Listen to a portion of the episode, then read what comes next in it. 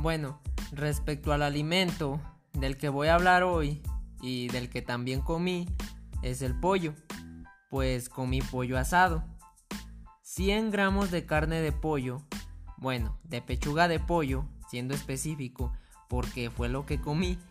Eh, esos 100 gramos me aportan 239 calorías, además de 14 gramos de grasas totales, 88 miligramos de colesterol, vitaminas, principalmente la vitamina A y del complejo B, destacando la niacina, y minerales como el magnesio, el potasio, el fósforo y el zinc. Sin embargo, no me aporta carbohidratos.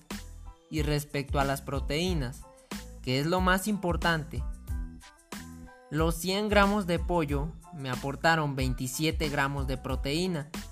Esa proteína tiene un alto valor biológico, pues contiene los 9 aminoácidos esenciales para nuestro organismo.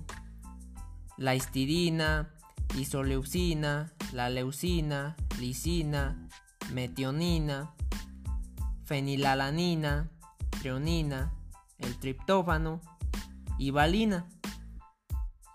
Para terminar, entonces me gustaría decir que es muy importante incorporar la carne de pollo a nuestra dieta, ya que nos aporta proteínas y nutrientes de alto valor biológico, lo que nos ayuda a estar saludables además de que posee un bajo contenido en grasa.